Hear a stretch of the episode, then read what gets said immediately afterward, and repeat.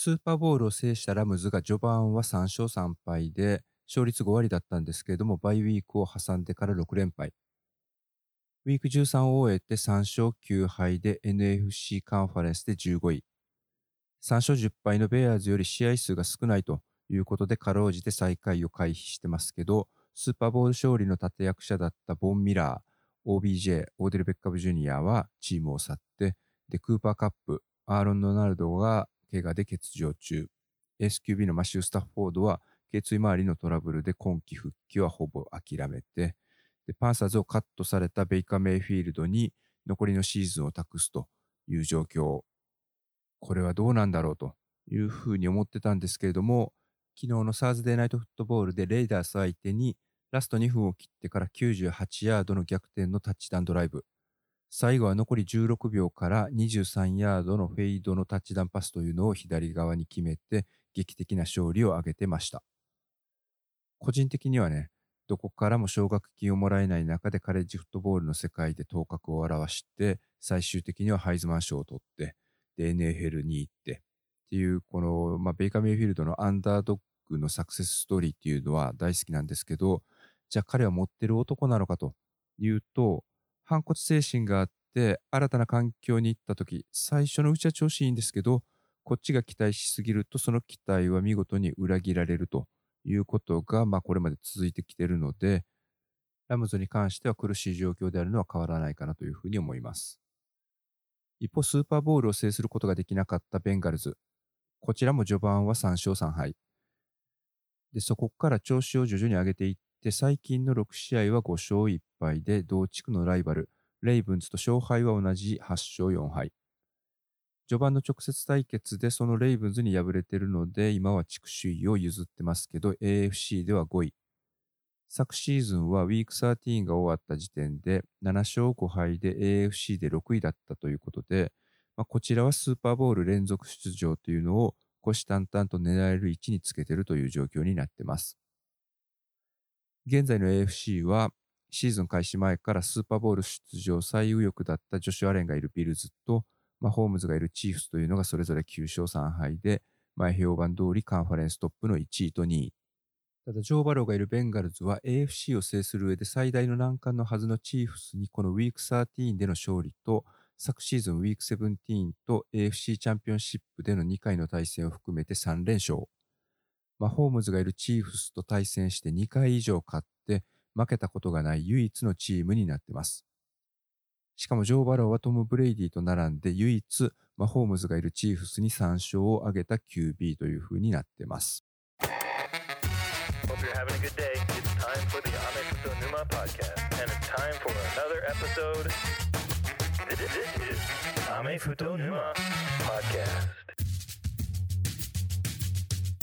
ウィーク13注目のチーフスとベンガルスの試合すでに結果は多くの方ご存知だと思うんですけれども、27対24でベンガルズが勝利。でこれは前回の AFC チャンピオンシップの時と全く同じスコアになってて、で昨シーズンウィーク17で対戦した時は34対31ということで、こちらも3点差。この3連勝はいずれもフィールドゴール1本差の僅差での勝利なんですけど、このウィーク13の試合内容、オフェンスに関しては昨年連勝した時とは異なるように感じました。まずプレイの組み立てとして、昨シーズン17週目の試合では、オフェンスのプレイはパスが40回でランが19回。獲得ヤードもパスで415ヤード、ランで60ヤード。で、AFC チャンピオンシップで対戦した時はパスが38回でランが27回。獲得ヤードはこの時はパスで243ヤード、ランで116ヤード。で今回はというと、昨シーズンの対戦の時にいたエースランニングバックのジョー・ミクソンが今回はコンカッションプロトコルに入っててプレーできなかったにもかかわらずパスが31回でランが34回獲得ヤードはパスで279ヤードランで152ヤードということで昨年2回対戦した時と比較して明らかにランプレーの比重というのが高くなってました。でこれは具体的なデータはないんですけど、見てて明らかにオフェンスラインのブロッキング、特にパスプロとジョー・バローのプレッシャー回避能力というのが上がっているように思いました。ジョー・バローがデビューした2年前というのはオフェンスラインが弱点で、彼をパスプロで守れなかったことが原因でバローは ACL 断裂でシーズン途中でリタイア。昨シーズンはその補強ポイントのオフェンスラインを1巡目で指名するのか、それとも彼のパスターゲットになれるワイドレシーバーを1巡目で指名するのかという議論がありましたけれども、まあ、ご存知の通りパスターゲットになれるジャマー・チェイスを指名して、結果的にはこれが大正解。チェイスはルーキー・オブ・ザ・イヤー。ジョー・バローはカムバック・プレイヤー・オブ・ザ・イヤーを受賞。ということで、一見2年目は結果が出たように思えるんですけれども、実際には昨シーズンもオフェンスライン陣が弱点という課題は解決してなくて、レギュラーシーズンは16試合出場してサックを食らった回数というのが51回、プレーオフは19回サックを食らって合計70回、スーパーボールではラムズのディフェンスフロント、アーロン・ドナルドとかボン・ミラーにやられまくってサック7回食らった。まあ、これが結果的にはスーパーボールで勝てなかった最大の理由と言っても言い過ぎではないと思います。今シーズンはそのオフェンスライン陣を、まフリーエージェントとかで補強して挑んでたはずなんですけども、開幕してから最初の2ヶ月というのは8試合で食らったサックは合わせて29回。サックを1回だけにとどめた試合が1試合だけということで、逆に昨シーズンを上回るペースでサックされまくってたんですけど、11月に入ってからの4試合というのは合わせて5回。2回食らったのはスティーラーズ戦だけということで、こちらは劇的に改善してきてます。で、この改善の原因、まあ、僕自身が実際に細かく試合を見て分析したわけではないので、いい加減なことは言えないんですけど、現地ポッドキャストを聞く限りでは、オフェンスライン陣のコンビネーションが試合を重ねるごとに整ってきてて、でジョー・バローのポケット内でのフットワーク、これが昨シーズンとは全然違うということでした。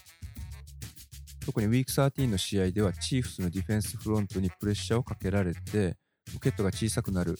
まあ、その前に横にステップを踏んでスライドして投げるための時間を作ったりとか、両サイドからポケットを狭められたりとかしたときは、ちょっとこれテクニックの名前よくわからないんですけど、まあ、よりプレッシャーをかけられてる方に背中を向けるように肩を入れ替えながら狭いスペースをくぐり抜けてでサックを回復してでそこからランニングバック、まあ、この試合だと P ラインでしたけども彼へのチェックダウンのパスとか、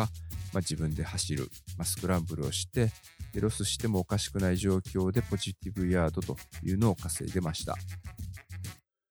このチーフスとの試合で言うと勝利を決定づけたプレーっていうのは、まあ、第4クォーターに入ってからのプレーに凝縮されているような気がします。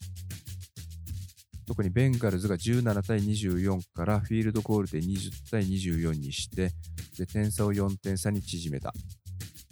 でチーフスが攻撃になった時に追加点を狙ってドライブ4点差だったんでフィールドゴールによる3点よりもタッチダウンとキックを決めて31対20の2ポゼッション差にしたいというチーフスのこのシリーズ。ここで2プレイ目で、ホームズからのファーストダウン講師のパスをキャッチしたトラビス・ケルシーにディフェンス陣が群がって、で彼の腕からボールをかき出してファンブルを誘ってターンオーバー、まあ、それを奪った後のシリーズなんですけれども、再三バローはプレッシャーかけられてて、で、サックをいつ受けてもおかしくないというような感じだったんですけども、それをことごとくかわして、P ラインへのチェックダウンで確実に前進して、で、最後も彼に代わってフィールドに入っていたランニングバックのクリス・エヴァンスへのパスで逆転に成功。で、逆転した後のシリーズ、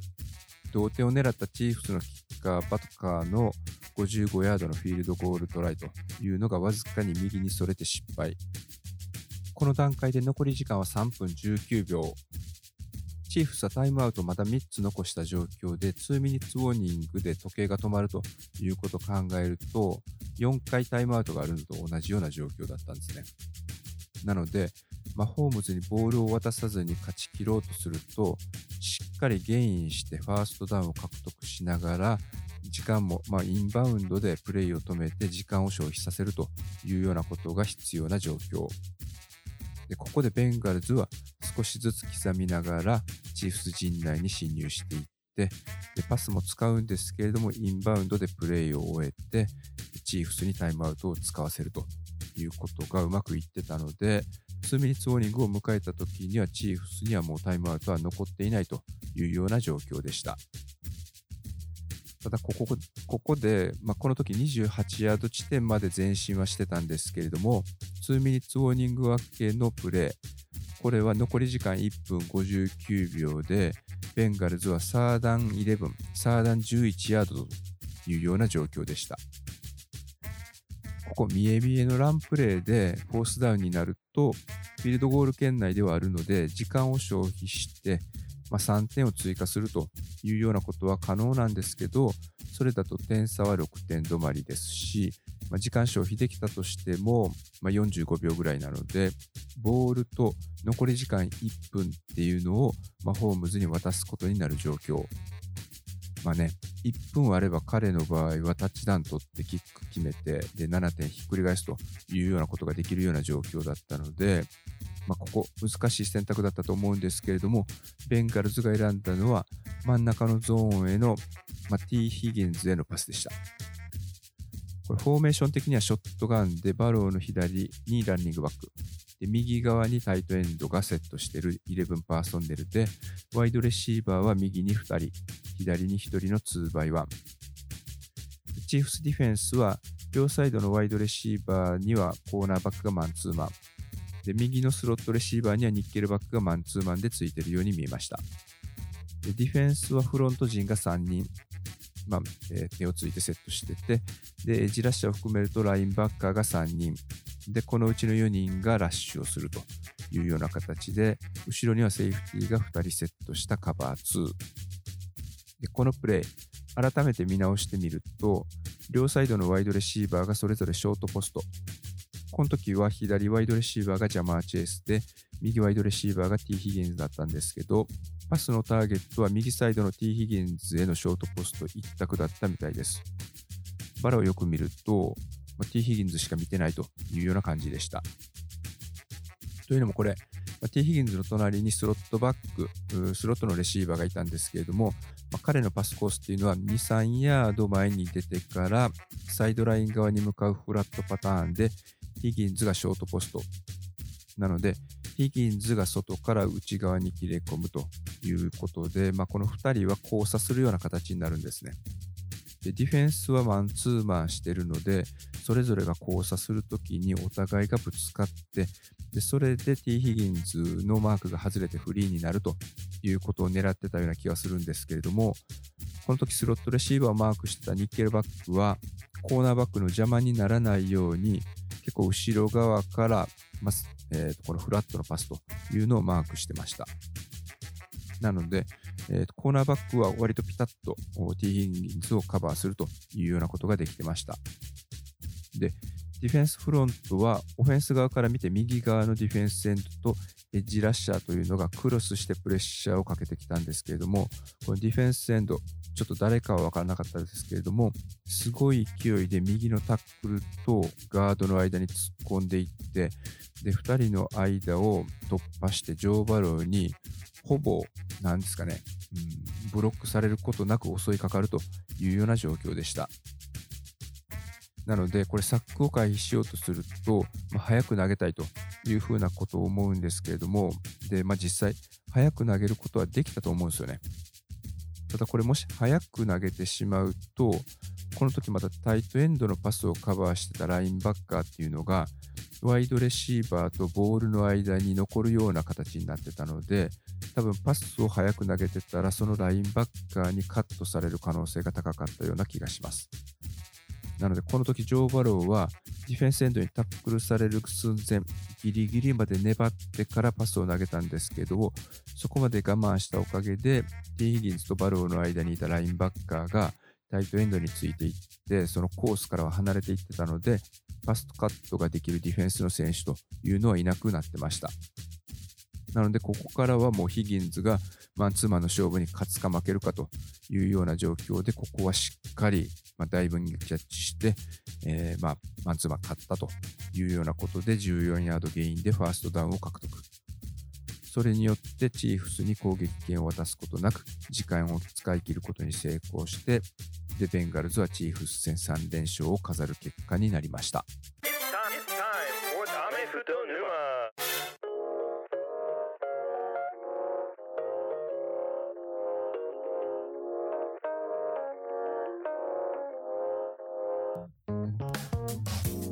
NFL でトップクラスの QB になる条件っていうのは、大学時代から大活躍してチームをプレーオフに導いて、ドラフト1巡目で指名されることよりも、シーズンを重ねるごとに課題を克服して弱みを減らすことだというふうに言ってる方がいたんですけど、本当その通りじゃないかなというふうに個人的には思います。でこれが今シーズン見事に当てはまっているのはバローと同じ2020年のドラフトクラスで2巡目でイーグルスに指名されたジャレン・ハーツなんじゃないという気がします。まあ、彼は歴代のアラバマの選手の中で僕が個人的に好きな選手ベスト5に入るのでどうしてもひいき目に見てるんですけれども、まあ、イーグルスに入る前アラバマにいた時から毎年ちょっとずつ良くなっているという風になっててでイーグルスに入ってからも真ん中のディープにパス決めれないというようなことを評論家にいろいろ言われてましたけれどもそれも徐々に克服しつつあるというところで、まあ、QB としての、まあ、技術的なこととか能力的なこと、まあ、これがトップクラスかというとそこはまだ全然足りてないと思うんですけれども今現在 NFC トップの成績を収めている状況というのは戦力が充実しているというのも大きな要因ではありますけれども彼の成長というのがかなりの部分を占めていることは間違いないと思うのでまだまだ伸びしろはあるんじゃないかと思います。まあ、いずれにしても14週目に入る前、それぞれのカンファレンスの順位を整理すると、NFC のトップがこの3年目の QB、ハーツが率いる NFC イーストのイーグルスが11勝1敗でトップ。で、NFC ノースのバイキングスが10勝2敗で追いかけるような形で2位。で、NFC ウエストの 49ers。彼らはシーズン開始直後に2年目で先発を託したトレイランスがシーズン終了の怪我。で、先週ガロポロが負傷して、で、QB は2022年ドラフトで、えっ、ー、と、262番目ですか。一番最後に指名されて、ミスター・イリリバントの称号がついたブロックパーティーがしばらくチームを率いることになりそうなんですけど、8勝4敗で3位。ただこのブロックパーティーはドラフト前に NFL の実況とか解説、あとは、アサヒビルシルバースターのヘッドコーチとしても活躍しておられる有馬さんが、ドラフト前に推してた QB なんですけど、すでにミスター・リリバントとしては、まあ、初めてタッチダウンパスを決めた QB ということで、まあ、初の快挙を達成してるみたいなので、彼が QB でこのままプレーオフまで順調にいけると、ちょっと夢があるなというふうに思います。で、NFC サウスのバッカニアーズが6勝6敗で4位。まあ、これはね、マンデーナイトフットボールでセインツ相手に残り3分、まあ、3分切ってからタッチダウン2本を取って13点差をひっくり返して17対16の劇的勝利。さすがはブレイディ、ちょっと物が違うよなということで盛り上がってたんですけど、まさかその試合の3日後にマンデーナイトのね、トボールの試合があった時には、どこのチームにも所属してなかったベイカー・メイフィールドがラムズに行って、で、全く同じことを実現するとは夢にも思いませんでした。で、ワイルドカードの枠に今いるのが NFC イーストのダラスカウボーイズ。9勝3敗で5位。で、同じく NFC イーストのジャイアンツが7勝4敗1分けで6位。で、NFC ウエストのシーホークスが7勝5敗で7位という風になってて、で、ほぼ同列でイーストのワシントンコマンダースが7勝5敗1分けで8位という風な形になってます。でその後は負け越してるんですけども、5勝7敗でライオンズとかパッカーズっていうのが続くんですけれども、これ上位にいるね、チームが NFC イーストのチーム固まってるというところで、星の潰し合いとかあると思うので、もしかしたらその辺、まあ、ライオンズあたり、パッカーズあたりまでは、プレーオフの可能性が残っているのかなというような状況です。で、AFC の方は、ジョシュアレンがいるバッファロービルズが9勝3敗。で、マホームズがいるチーフスが9勝3敗で、ラマーが怪我してますけれども、レイブンズが8勝4敗。で、テネシーが7勝5敗と続いてます。で、まあ、冒頭でもずっとお伝えしてたジョー・バローがいるベンガルズというのが8勝4敗。まあ、ここはね、レイブンズの試合まだ残ってたりとか、あとはビルズとの試合というのもあるので、まあ、この今の調子っていうのが続いていけば、かなり上の方を狙えるんじゃないかなというふうに思います。で、ドルフィンズ。まあ、これもね、ジョーバローと同期のトゥアがいますけれども、8勝4敗。で、ジェッツが今7勝5敗というとこなんですけれども、ジェッツは、まあ、この状況、まあ、2週間前ですけれども、ザック・ウィルソンをベンチに下げて、で、代わりに起用したマイク・ホワイトがそこそこ活躍して、まあ、今、ワイルドカードの争いに参加しているというような状況になっています。でその後ろにいるのが、まあ、ジェッツ、ビルズ、ドルフィンズと同じ地区にいる AFC イーストのペイトリオッツ。まあ、ペイトリオッツはね、オフェンスが全然上がってこなくて、まあ、上がってこなくてというよりも、むしろ、他のチームのディフェンスコーディネーターに、まあ、このオフェンスコーディネーター陣が完全にやられているというような形。まあ、ここを改善しないと何ともならないんですけれども、今のところまだ8位というところで、まあ、食いついているという形になっています。で、9位にいるのが同じく6勝6敗で、チャージャース。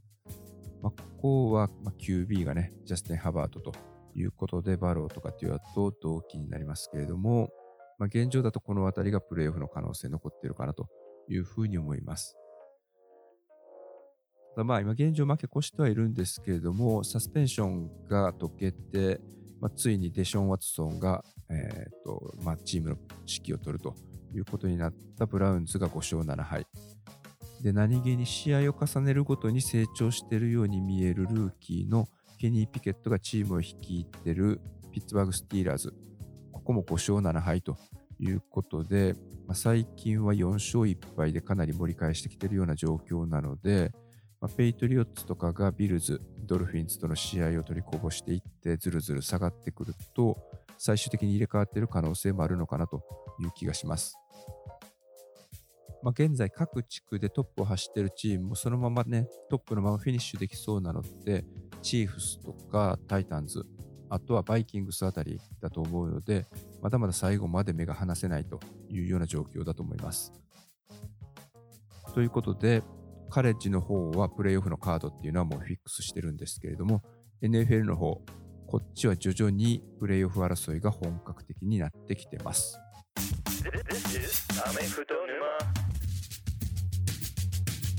先週はカレッジフットボールについてのエピソードしか配信できなかったので、2週間ぶりの NFL 回となりましたけれども、いかがだったでしょうか？NFL だけをフォローしているアメフトファンの方にはなかなか伝わりづらいんですけど、カレッジと NFL の両方を追いかけていると、カレッジフットボールのレギュラーシーズンの最後の2、3週間、これは NFL のプレイオフのワイルドカードのワイルドウィークエンドみたいな感じなんですけど、そこに敗者復活の要素とかが組み合わさった感じでかなりカオスになります。で、この時の内容っていうのが濃すぎるので、毎年個人的にはこの最後、まあ、カレッジフットボールの最後の数週間っていうのは NFL への熱量っていうのがちょっと下がります。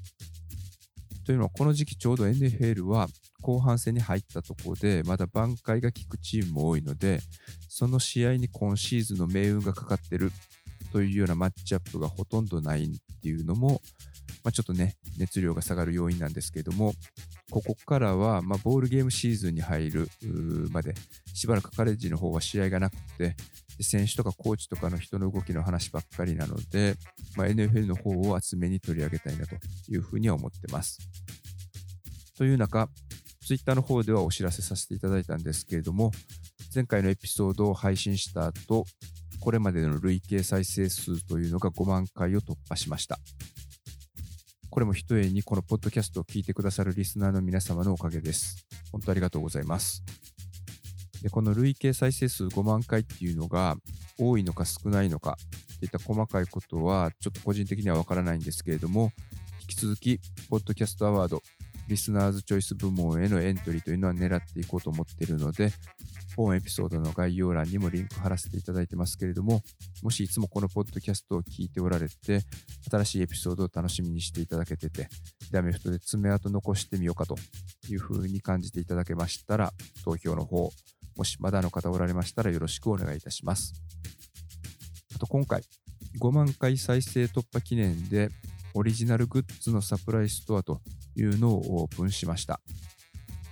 そちらの詳細と、このアメフト沼、ポッドキャストの今年1年のプチ総括というのを番外編という形でまとめたエピソード、こちらも配信しているので、ぜひお聞きください。This is Ame Futonuma Podcast. Goodbye.